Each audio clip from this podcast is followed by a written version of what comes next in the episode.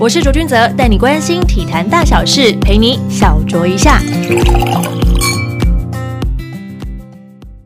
欢迎收听小酌一下。今天来到我们节目的是男子单打世界排名一百六十四的吴东林。他上个月呢，在仅次于四大满贯赛事的 ATP 千分等级的印地安全网赛，从这个赛一路杀进到了会内赛的第二轮，成为了继卢彦勋之后的台湾第二人。目前呢，东林是在佛罗里达准备塔拉哈西挑战赛，而他身为去年这项赛事的冠军，这一次会用什么心情来准备呢？今天就来和东林聊聊近期征战国际的心得。欢迎东林。各位观众朋友，大家好。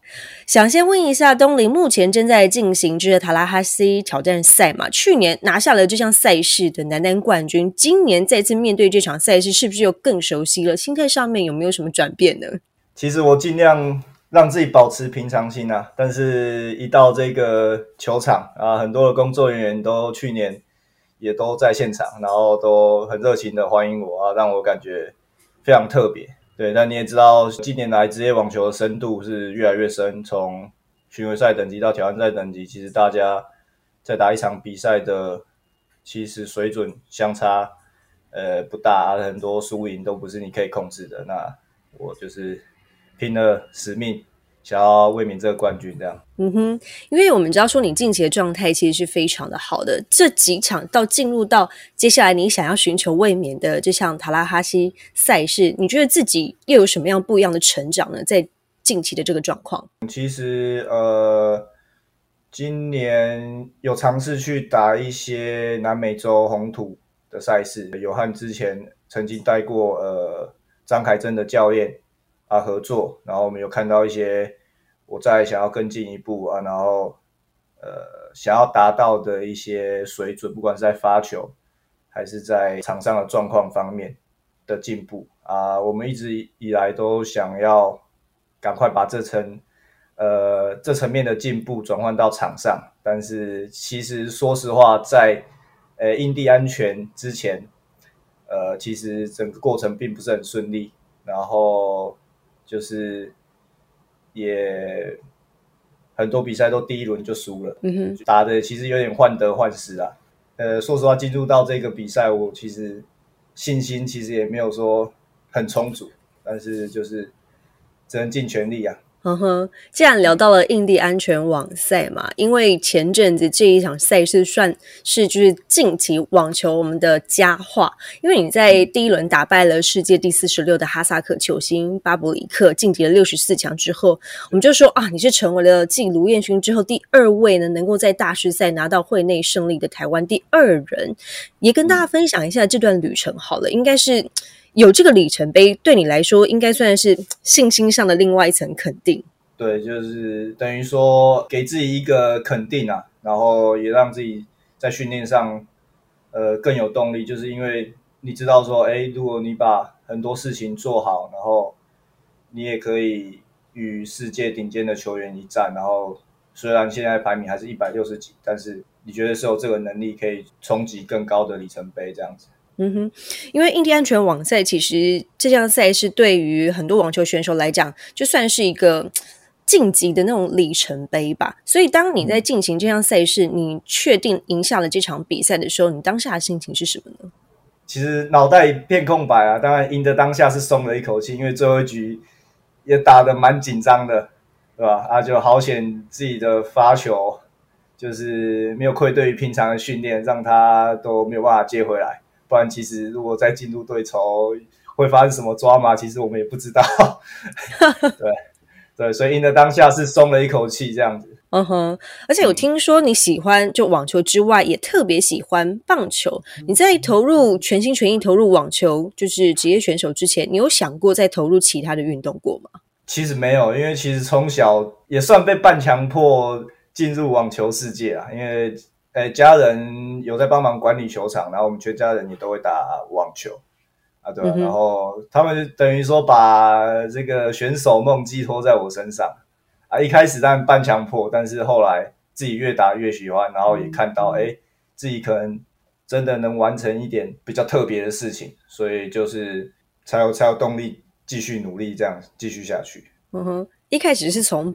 被半强迫的情况之下来去接触这个网球。那你一开始有真的到非常抵触吗？呃，其实会抵触都是因为因为家人叛逆期，对叛逆期，因为家人会打，所以他们就对你会有很多意见，对吧？嗯啊，在这个亲情跟这个球场上这个的拿捏，真的不是一件很容易的事情啊。现在回想起来，对吧？但是我也很感谢家人，呃，带我进入这个世界啊，然后才有呃现在是这样的生活，然后我觉得真的是很幸福，然后很幸运这样。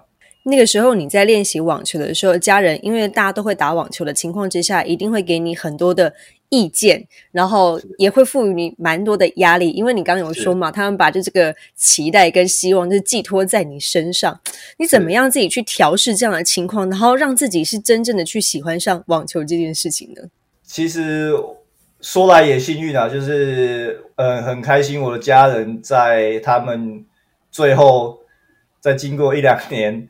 呃的挣扎之下，他们愿意放手，呃，让我交给呃目前的现在在台湾合作的蔡家燕教练。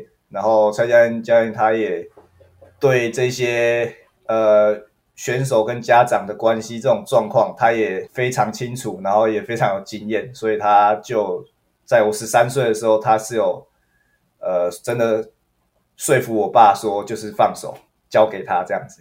然后也也很开心，最后这样子收到成效。哦，所以蔡教练真的是蛮厉害，在你们就是家人跟你之间做了一个蛮好的沟通桥梁，让你的家人就是啊，好了，放手，请放心，把孩子交给我这样子，对吧？也是取得了他们的百分百信任。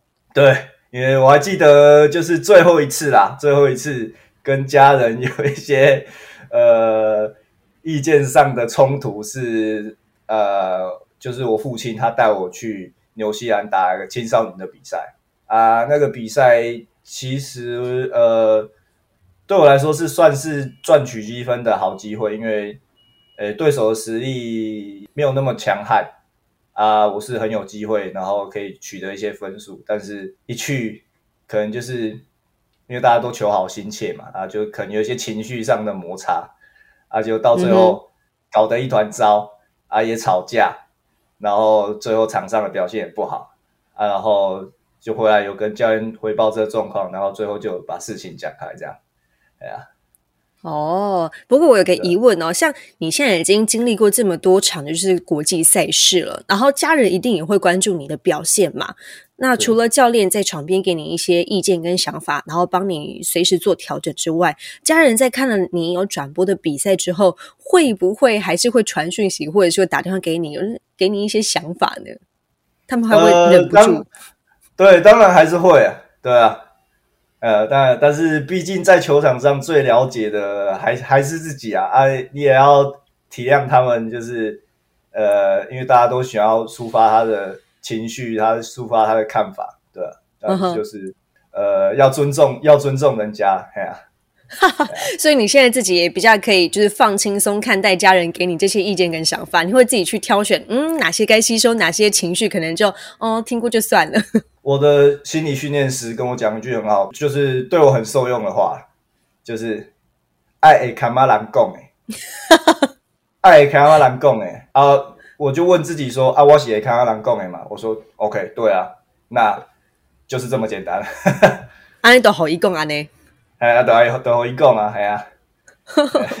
因为也是蛮特别的训心理，就是训练师居然跟你讲说，也算是给你一个强心脏的一种训练方式吧。他这样子，他其实也就只是突然提到，但是我就问我自己，就觉得这句话很棒。我就觉得这句话很棒。对啊，就可能是个性的关系啊，我比较喜欢简单，然后阿萨里一点，对啊。嗯哼，说到个性这件事情，我就有一件事情想要问你，因为你在青少年时期啊，你就在各个国家就是参与比赛吧，世界青少年的排名是一度冲到了第二十九，不过你在十七岁的那一年就放弃冲到排名前十的机会，就毅然决然要投身就是职业赛场。你当下做那个决定的想法是什么呢？因为。当下我的那时候的排名，基本上打这种四大公，因为我们到我们从青少年的排名，主要就是去打这个四大公开赛的青少年，然后去磨练经验，或者是取得一些关注，然后取得一些资源。啊，其实那时候的排名是已经够参加了，对，所以我就不太想再继续浪费时间在一些比较呃低等级赚取积分的小比赛上面，因为分数就已经够可以打，对吧？啊，就只想要打，那时候的想法就是说，只想要打青少年的大赛，然后因为当当时青少年现在在台面上的这些人，他们在那时候已经在 Futures 呃取得一些。呃，不错的成绩，也不不错的排名，所以我当时我自认实力可能当时还输他们一截啊，但是我并不认为我跟他们有有有差那么多啊，所以我就就那时候就觉得说，哎，我如果开始打一些 future 还是怎么样，我是不是也可以比较早达到那个层级，然后达到呃挑战赛还是怎么样的？哦，他所以算是那个时候的决定是。从长计议的吗？还是你觉得其实时间你已经差不多了？你就像你讲，你不想要再浪费时间打一些累积积分的小比赛，你想要去更大一点的舞台来去挑战自己。对对，就先先进入职业赛，毕竟青少年跟职业的比赛还是还是有点差距啊。就是当然你打到，如果你打到最高的。呃，青少年大满贯那就另当别论。但是其实一些青少年的小比赛，你可能打到八强、四强以前，你跟那些对手打，当然你可以赢球，增加你的信心。但是我是觉得，呃，意义不大。哎呀，该前进，该进步了，对不对？对，该前进，该进步。对，就是挑战职业，然后冲看看这样子。冲看看挑战职业这件事情，在你真的投入到这个职业赛场上面，你的那个。技术状态跟心理落差，在一开始的时候会很大吗？其实还蛮大的，因为其实我一开始也不是朝职业的目标去做训练，在十四岁以前，就是想说可能去个好一点的大学，或是美国大学之类的，我是走这个路线。但是哎，打到十四岁的时候，开始有一些成绩出来，然后印象最深刻的是那一年我们有幸。就是打进了世界少年团体赛的决赛，然后我们跟当时冠军的美国队，然后我们打的不分上下，然后我跟他们的第一单打，打到好像到最后就只被破了一个发球局，然后当时才觉得说，哦，原来我是不是有机会，诶，可以挑战职业这样，因为毕竟我出来这一趟，我跟目前我这个年龄层最好的选手，可能就只差那么一点点。那我是不是有机会去打职业这样子？嗯哼，所以你也是从那个 moment 才开始想，就说职业球员这个种子才开始发芽在你心里。那时候才开始发芽，而且很就是不知道是命运的安排还是怎么样，就是我去年在这边打的第一个决赛的对手，就正好又是那位球员。哇，真的是命运的纠葛啊！对，没错。所以，然后上一次是我取得胜利这样子。哇，那但你就会一直一直不断的遇到那一些，就是让你下定决心要去做这些事的对手们呢。对，其实这个过程还蛮有趣的。嗯，蛮有趣的。其实当下当下是真的是哇，我感觉好像干了一件大事的感觉。我我有特别在就是夺冠的时候的访问有跟他讲，然后他也有祝贺我这样。从事这个运动真的太好了，我也觉得这样子的，不管是友谊还是。你可以每个礼拜都跟这些球员，就是等于说你们是算是同事啦，都是一良性竞争，对，从事职业网球运动这样子的，我是觉得哇，真的很很不错这样。我第一次听到就是网球选手把那个对手用同事来去形容，但你好像讲的也没错诶，因为你们都是在这个运动产业里面一起工作，只是每个人的。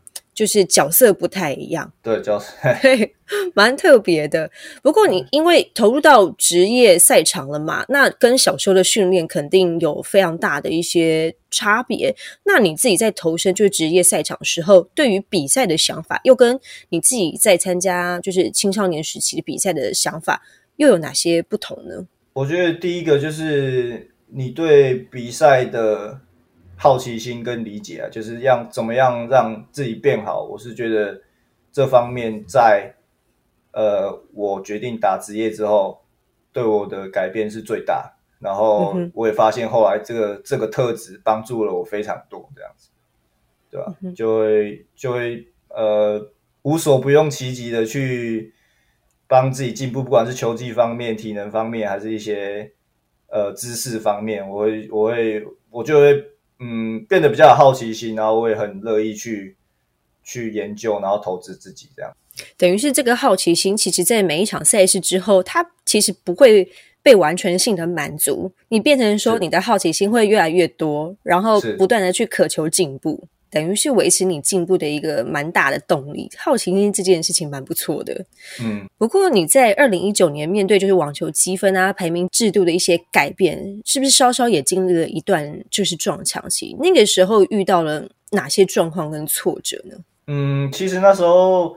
是算是心理的打击还蛮大的，因为前一年我们参加的比赛还是以未来赛为主，但是他在年四月的时候突然宣布说，哎，明年的积分会改制，就逼迫我们去冲击挑战赛这样子。那时候以那时候的呃规则来讲，你以我那样的水准去冲击挑战赛，其实是呃高风险低报酬，对吧？就是你可能要赢三场。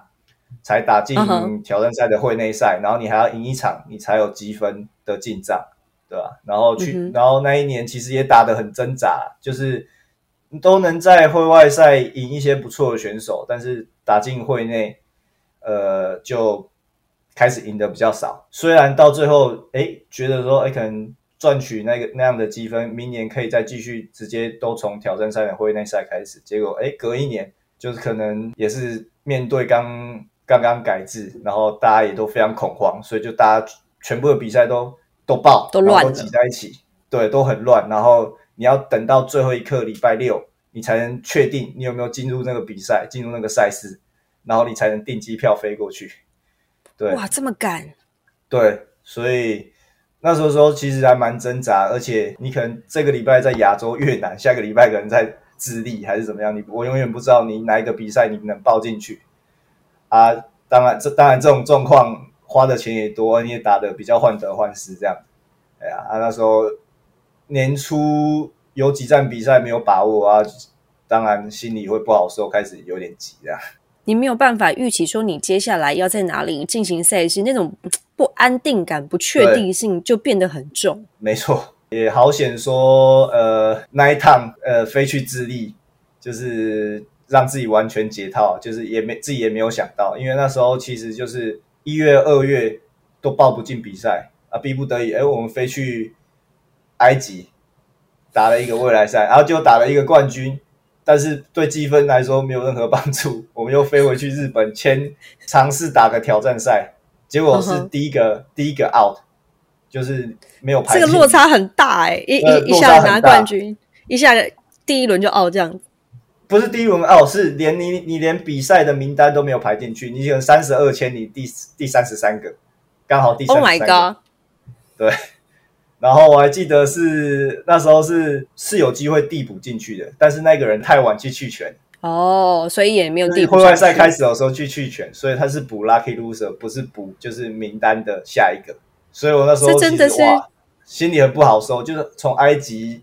这样风尘仆仆飞过来，还提早去跟那些大学生练了一个礼拜，然后结果哇，没有打到，对啊？然后就当当时就是啊，那智力还有报道啊，不然就去当 当成当成最后一次机会，然后后面就认命点，再回去打未来赛吧。然后结果没想到，哎，就一路打到亚军这样。哦，等于是你你你在那个过程一直在洗这个三温暖呢。就不确定性很大。其实，这个改制不只是对你就是产生影响，其实对大部分的网球选手来讲都是一个蛮大的冲击。所以你在那一年遇到的对手，你会觉得说，哎，其实大家打起来也都是蛮心浮气躁的吗？我的我其实那时候没有心力去管那么多，就是上去打就对。当当然，我也有听听到很多选手在抱怨啊，对啊，嗯哼。但是我觉得，也生命中不管每一种安排都有它的意义存在啊。就是因为其实我那一年二零一八前一年二零一八年，我在未来赛成绩其实也是在一个不上不下的状态，然后就是缺乏一点突破。可能因为那一年被强迫去打挑战赛，然后打一些排名更高的选手，哎，反而让自己有更多的磨练，然后才在呃下一年有更好的表现，也说不定，对吧？所以就是 You never know，就是这个就是改制。对啊，You gotta work hard，然后就是 You you never know what's gonna happen and when it's gonna come，so 等于是这个改制算是推着你去前进，也帮你突破了一些觉得可能刚好卡在那边的一些瓶颈吧。对，就现在来看是这样。现在来看，就回过头来看会是这个样子，但是当下你可能无论来看是这样。对，当下对可能没有办法想那么通透。对，对我还记得那时候我真的是呃飞到那边那么远，我们飞了三十七个小时，然后到那边，然后我的防护员呃也是这样很辛苦，因为前一站输前一站输球，我记得我哭了蛮久。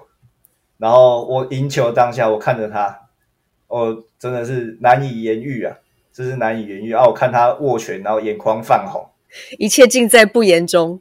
对，一切尽在不言中。哇塞！那你在那一段的过程当中，你有寻求就是运动心理咨商师的一些帮助吗？嗯，你是在那个阶段才去接触到运动心理咨商的吗？还是先前就有这样子的机会去接触到？那他们给你实质上的帮助又有哪些呢？其实是在更早之前，是大概在二零一七年的时候，呃，那时候可能就是身体发生一些呃不知道的状况，就是疑似是治愈神经失调。我现在是这样解释，对，就是疑似治愈神经失调，就是在某些情况下，那个心脏会异常跳动，就是你可能没干嘛，你换边喝个水，然后上去发第一球，你就突然心跳变两百四，哇哦！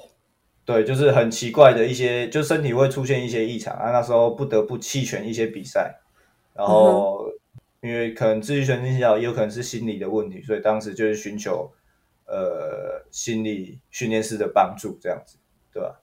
啊，但是其实误打误撞啊，就是这个问题其实还是没有解决的非常完美。就是现在我可能还是会需要待着这样子的状况，他不知道什么时候会发生。嗯哼，啊，上场，但是我觉得当时有接触这些运动心理训练一段时间之后，对我的呃各方面的进步，呃效果都非常显著。这样，嗯哼，等于是有了他们的帮助之下，可能也会帮助你在场上更加的稳定比赛的情绪呀，或者是在面对一些你自己觉得可能比较挫折跟挑战的时候，比较能够调整过来嘛？对你来讲。是，我觉得当然比赛这是一方面，但我是觉得对于人格的养成啊，或者是找到你最适合自己的状态，然后你能去呃操作，因为其实思想也是需要练习，它跟它跟技术是一样，都是一种选择，然后你就要练习啊，你身体呃你自己会习惯去选择你之前选过的，所以你就是要强迫自己去去练习。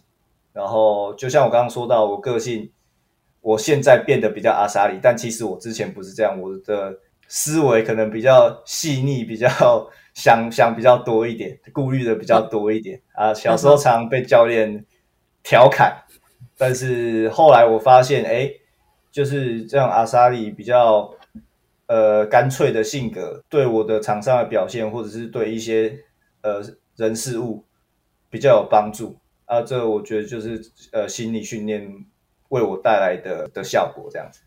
嗯哼，就是把你变成一个比较阿萨里的网球选手，就是很就很适合让你表现的更好的的的的一个选手，这样子啊，对啊，的一个状态，这样子找到你一个状态，嘿。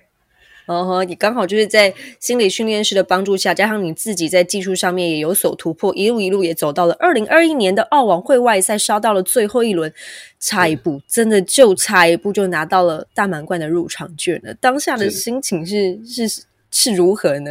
就应该是非常的扼腕吧。就是一样坐云霄飞车，因为呃前一年就因为疫情的关系，然后。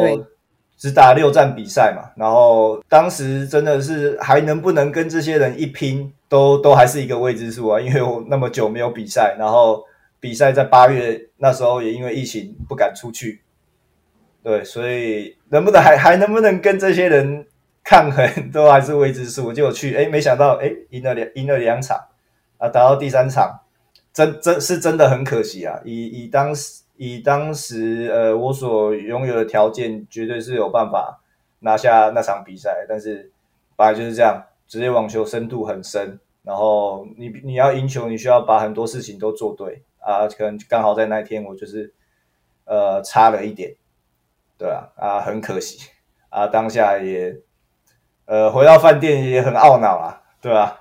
然后当时比较有趣的是。我们那个那当时是去跑去杜哈，因为他澳洲不让人进去，然后跑去我们跑去杜哈比比那站比赛啊，然后那个饭店非常夸张，一个晚上七百块美金，然后我打输的当下，他还叫我多等两天，因为 Andy Murray 那时候他拿外卡，然后他中了 COVID，然后所以他叫我要再多等两天，然后才能。对，叫我多等两天，然后看他那边要怎么样处理这个事情，要是不是要多带一个 lucky loser 过去澳洲？嗯，结果后来他把外卡给了另一个呃澳洲的选手，所以我就没机会。但是我在那边白等了两天，然后本来要去伊斯坦堡的比赛就没有打到这样。网球选手真的是有的时候命运不是自己可以去决定跟安排的。反而都是会有一些被动的一些因素来去决定说你接下来要参加什么样的赛事。没错，我们就是都是活在活在这种不确定性之中啊。你会对于这种不确定性感到兴奋吗？呃，完全不会感到兴奋。我是 我们我们家是公务员老师家族，所以我们是我们的个性真的是比较期待安稳稳定的。对吧？会希望就是可以所有东西都有计划，跟 play by the book 这样子。对，没错。但是进入网球世界真的是没有那么容易啊！啊，其实在这个心态的转换上面，我有做了不少功夫，也付出了不少代价。这样，哇塞！要从公务员的那种你知道求稳、求平和的那种心态，然后转变成你不知道接下来要去哪里，你真的是下了蛮多的功夫啊！是，而且。前几年又因为疫情的关系，所以你刚刚有提到说，有的时候你一年其实打不打不到超过就是十场的赛事嘛，这样的状况。只有二零二零年，二零二零年那一年嘛。那对，在这样的情况之下，你怎么样一直保持自己的热情跟专注力？因为大家都会觉得说啊，我很久没比赛，或者是我因为一些事情来去做影响，而且你们到处飞来飞去，要经历到的不仅是当地的一些文化、食物啊，就是时差对你们。体能其实都是很多很多的挑战，你怎么样去让自己确保自己不会出现这种厌战的情绪呢？嗯，其实呃，厌战的情绪也时常会出现，对。但是我后来是觉得说，可能就是改变自己对网球的看法。可能在之前会觉得说，哎，网球就是你你的全部，还是怎么样？但是我现在觉得说，哎，它就只是。工作生活的一部分，你当然会想要全心全意投入，让让他做好，但是总要有一个极限。呃，我的心理老师他给我一个很好的方法，就是八个小时，八个小时，八个小时，八个小时睡眠，八个小时工作啊，八个小时要自己的生活这样子。对啊，我就是把它区分的很好。呃，我觉得这这样子的心态帮助到我很多。我就是尽全力。专心，然后全力投入这八个小时，然后接下来，哎，我就我自己的生活，我可能要做一些我喜欢的事情，看棒球还是什么，啊，就是做一些自己喜欢的事情，然后吃饭还是什么，啊，然后获得足够的休息，啊，我觉得在这个状态下，呃，可以让我呃维持动力，然后维持一定的好奇心跟渴望，然后能在。场上表现的最好，这样。嗯哼，不管在这个八个小时的工作时间里面发生什么样的状况，你都还有另外的八个小时可以去用睡觉来去吸收它，或者是利用八个小时的时间来去做自己的事情，来去做一些消化。这个规划其实蛮好的。不过现在，因为在很多媒体跟球迷的眼中啊，你都被视为就是台湾网坛下一代的接班人，你怎么去？面对跟看待这样的期待呢？嗯，当然，当然，这这是我的荣幸啊。其实打球打到现在，呃，我也没有想到可以走到这一步，就是尽力去实现它。这样，我会尽力去实现它。有觉得肩膀重重、压力很大吗？嗯，那个压力是种特权，这是写在那个美国网球公开赛球员通道里面啊。我就是用这句话说服自己，压力是种特权，对吧？不是所有人都能承受这样的压力，也没有不是所有人都有资格承受这样的压力。那其实我要做的事情都都不变啊，就是好好打球。哎呀，那其他的事情，呃，不是我能控制的，那呃，我就不用花太多心力在他身上。那能得到大家的期待，能得或或得到大家的这些支持，然后当然是很荣幸。那我也会尽力去实现它，然后希望能就是让台湾网坛越来越好，这样。接下来有没有朝着什么样的目标去前进呢？比方说你在网球之路上，你也见识过就是大大小小的球星，有没有什么敬仰的偶像呢？敬仰的偶像其实都会从顶尖选手想要偷学他们的一些东西嘛。那当然，我我的方式，我我不会去特别喜欢一位球员或者是怎么样，但是我会以他们为目标啊。假如说可能。呃，你在体能方面的话，你就是以纳达尔为标准，然后去训练自己，然后你想要达成这样子啊，然后你可能以运动能力就是阿克拉斯或者是一些什么样的特质，然后不同的选手啊，我觉得那些都是很好学习的榜样啊。但是如果说在整个呃为人还是什么这些方面，我还蛮欣赏。Jason Kluber 还有 John Millman，等于是你观察的很细耶，每个网球选手的个人特质。对，我也很喜我因为我很喜欢跟呃其他选手玩弄啊，所以对啊，他们两个就是呃非常和善，不管对谁都是一视同仁，然后就是有那种大哥哥的感觉，然后非常健谈，然后我就是我觉得我也想要成为像他们这样子的人，对吧？我可能能为周围带来。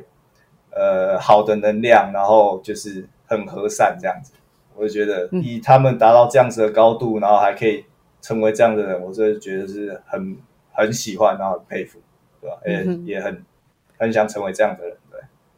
我觉得你这个想法很棒，不会说呃，只有专注在某一位可能是偶像身上，反而是你在众多的这些网球选手当中，你都看到每个人的美好特质。重点是这些人都是你亲自去接触过，所以你。比较了解他们的状况的，这个真的是蛮好的。那今年的比赛其实已经进行到四月中后，要进入到五月份了嘛？那接下来的一些赛事有没有哪一些是已经规划好的，可以跟大家先分享的呢？呃，目前呃，这这礼拜打完会回到呃韩国去打挑战赛，然后再接衔接上法网的会外赛这样子，对。都是都是还都是还蛮喜欢去的国家，食物好吃啊，巴黎好逛。那 今年你跟教练团队有没有一个共同的目标？因为目前的世界排名是一百六十四嘛，那有没有想说要在年底前达成什么样的就是推进这个名次上？嗯，今年比较不同，是因呃，当然每一年的目标就是呃。看能不能呃打进世界前一百，然后或者是就是维持在世界前一百。但是今年比较不同的是，呃，今年有比较多的这种综合性赛事，像是亚运、呃台维斯杯啊全运会这种这种这种东西。但是呃，今年就会变得可能比较不一样。那当然最好的状况还是就是目标世界前一百，然后亚运金牌，然后。